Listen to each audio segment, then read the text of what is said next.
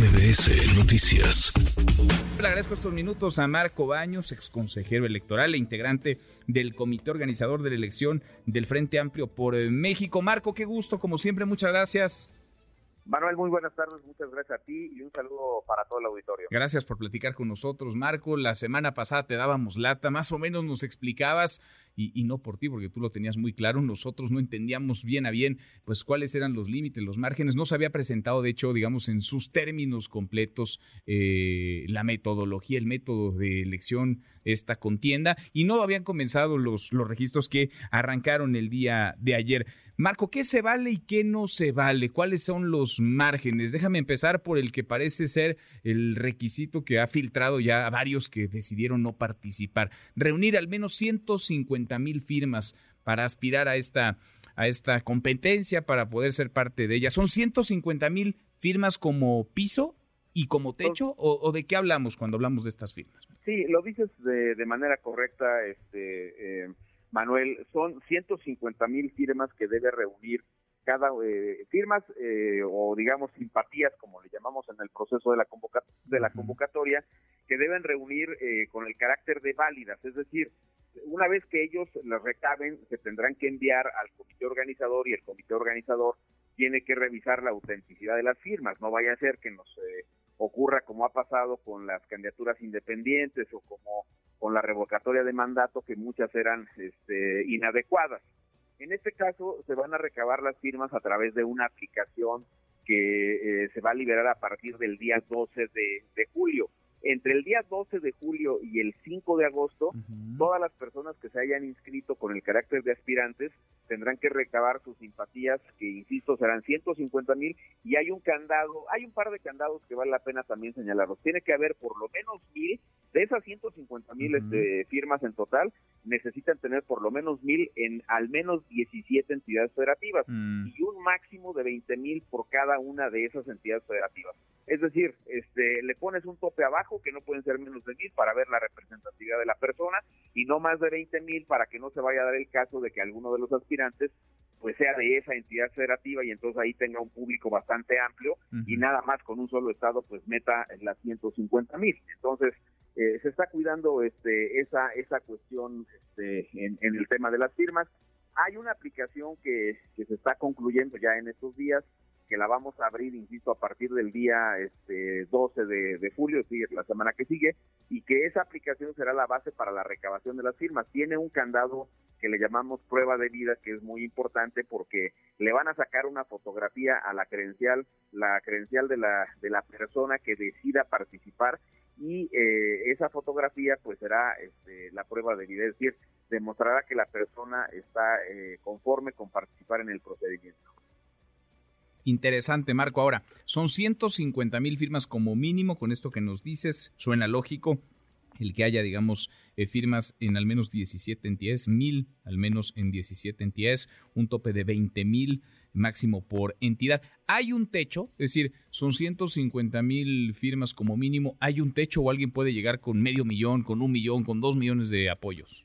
No, eh, tiene un techo el, el aspirante que son estas 150 mil y si las personas que quieran este, participar, digamos, deciden hacerlo, pues podrán registrarse en una lista eh, nacional, eh, una lista general de participantes para que eh, puedan participar en la consulta. La consulta es en rigor este proceso donde se va a expresar la voluntad de apoyo en favor de alguna de las aspiraciones. Recuerda que en la tercera etapa del ejercicio se va a hacer una encuesta nacional y se van a colocar como segundo ejercicio de esa tercera etapa algunas eh, mesas receptoras de estas simpatías a nivel este, nacional y ahí es donde estas personas de manera adicional en la lista de votantes podrán participar. Pero para cada persona aspirante el tope son las 150 mil válidas y ya este, si hay más personas que decidan seguir a ese aspirante o a esa aspirante, pues tendrán que irse a la lista eh, nacional de, de, votantes. Queremos garantizar la, lo mejor que se pueda el tema de la equidad, Manuel. Sí, ahora suena lógico esto, pero déjame ser mal pensado, Marco, con esto que nos dices, quienes ya no alcancen, digamos, a firmar por alguno de los aspirantes o sean más de 150 mil en apoyo de alguien, podrían inscribirse, digamos, en este padrón que después participaría en la elección primaria. ¿Qué va a pasar? ¿Cómo van a blindar ese padrón para que no llegue al rato alguien, no lo estás diciendo tú, déjame decirlo yo. A ver, llega Alejandro Moreno Cárdenas, el presidente nacional del PRI, que tiene sus mañas, como otros las tienen también, y trae dos millones de ciudadanos que van a participar, que se inscriben en ese padrón y que pueden inclinar la balanza en favor o en contra de alguien. ¿Cómo van a blindar el que no lleguen de pronto cinco o seis millones de firmas de apoyos y eso te, descomponga la ecuación, te, desequilibre el, escenario, Marco? Pues mira, este, aquí al, final de cuentas lo, lo más importante, este, eh, Manuel, es que el control de la base de datos de las de las firmas que se están este, solicitando lo va a tener el comité organizador, particularmente los siete especialistas en los temas electorales.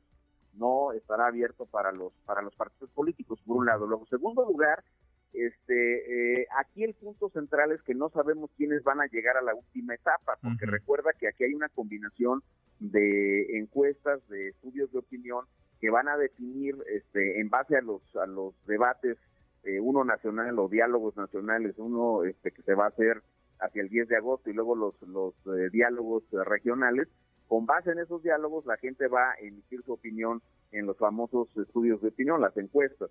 Y entonces no sabemos bien a bien quiénes son los que van a llegar hasta el final.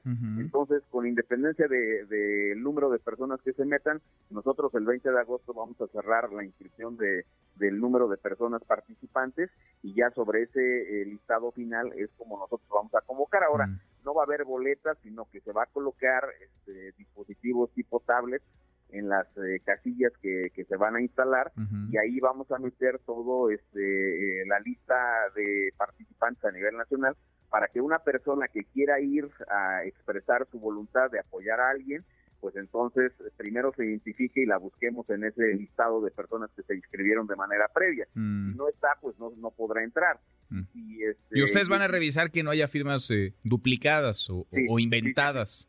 Sí, sí, por supuesto. Cada una de las firmas y qué bueno que lo preguntas así, Manuel, cada una de las firmas, de las eh, simpatías que ve recabando cada uno de estos aspirantes, eh, tendrá, eh, por supuesto, una, un proceso de verificación. Y tiene también este un esquema que está asociado a revisar que recuerda que en la en la invitación que se formuló a nivel este nacional pues tiene que ver efectivamente con que se trate de personas que tienen eh, simpatías, digamos, con los tres partidos convocantes y que evidentemente, este, eh, básicamente no estén en los padrones de otros partidos políticos. Mm, interesante. Ahora decías casillas, se van a instalar casillas y habrá tablets ahí para emitir, digamos, un voto electrónico. ¿Cuántas casillas se van a instalar y cómo va a ser el, proceso para instalar, para definir en dónde se van a instalar esas casillas? Pues mira, eh, son este, una especie como de centros de participación que se van a abrir en los 300 distritos electorales. No hemos definido todavía el número de estos centros de participación, ni tampoco el número de las eh, casillas que habrá dentro de cada uno de esos centros. Lo que sí queremos hacer es eh, generar la mayor posibilidad de eh, espacios para la presentación de la voluntad de las personas que quieren participar. Eso sí lo, lo tenemos previsto. Estamos ahorita en el proceso de la de la revisión de la logística, así que igual ahí en ese punto, en unos días más te podré decir con mayor claridad, Manuel, cómo eh, quedaría este punto, porque pues, mm. llevamos eh, cuatro o cinco días a matacaballos sacando, digamos, como que lo más urgente. Pero este tema de la logística ya lo empezamos a trabajar, ya empezamos a ver este, cómo podrían ser estos centros de participación, pero no hemos llegado al detalle de cuántas eh, mesas vamos a colocar en cada uno de ellos. También nos falta ver cómo se van a integrar este, esas mesas, quiénes son, digamos, el símil de los funcionarios de casilla, ¿verdad? Para decirlo en comparación de lo que es una elección normal, pero pues por ahí va avanzando el, ejercicio y bueno, pues por el momento pues también de la de las el caso de, de, Ismael que vino el día de hoy y se, y se registró, este, yo creo que esta esta posibilidad también está abierta pues para otro tipo de personas que decidan venir. Pues Todavía está abierto el plazo de aquí hasta el hasta, el, 9, hasta el domingo 9. Ahora eh, se van a registrar varios, son seis hasta ahora. Déjame preguntarte por último, Marco, estoy platicando con Marco Antonio Baños, integrante del comité organizador de la elección del Frente Amplio por México. Eh, ¿Cuándo ustedes van a haber revisado toda la documentación y dirán quiénes sí, quiénes no van a participar? El domingo, una vez que ah, termine el plazo para la revisión de de los documentos, para la recepción de los documentos. Esto es hacia la hacia las eh, 3 de la tarde del domingo, se cierra este el, el, horario de atención y luego luego nos vamos a reunir todos los integrantes del comité organizador para revisar el documento a documento, pues que todo esté correcto y a dictaminar cuáles fueron los que procedieron y cuáles no. Evidentemente se elaborará un documento así de dictamen donde se le diga eh, su aspiración sí procedió y la de usted no por esta y por esta razón. Entonces, este, obviamente eso es para dejar a salvo el derecho de todos. Si alguien se inconforma, pues tendrá, eh, por supuesto, la posibilidad de acudir a las instancias correspondientes. Pero lo que queremos es hacerlo lo más transparente posible y lo más formal que se pueda dentro de lo que significa la creación de un comité de estas características que este, hace unos días contigo mismo, Manuel, pues reflexionábamos que no es un órgano que esté señalado en la ley. Esto proviene de un acuerdo entre los partidos políticos y organizaciones de la sociedad este, ciudadana. Entonces, pues sí, eh, dentro de esos márgenes que te permite la ley, pues tenemos que ir adaptando las cuestiones. Pero lo que sí es un hecho concreto es que si tú le dices que no a alguna persona de las que vinieron a presentar su solicitud, pues le tienes que decir por qué, para dejar a salvo sus derechos. Este es el punto central que vamos a cuidar aquí. Bueno, pues es un proceso inédito por muchas razones y tú nos has ayudado y estoy seguro nos seguirás ayudando a entenderlo, a descifrarlo. Marco, como siempre te agradezco, gracias. Al contrario, Manuel, muchísimas gracias por la oportunidad y un saludo para todos y todos. Abrazo, muy buenas tardes. Redes sociales para que siga en contacto: Twitter, Facebook y TikTok. M. López San Martín.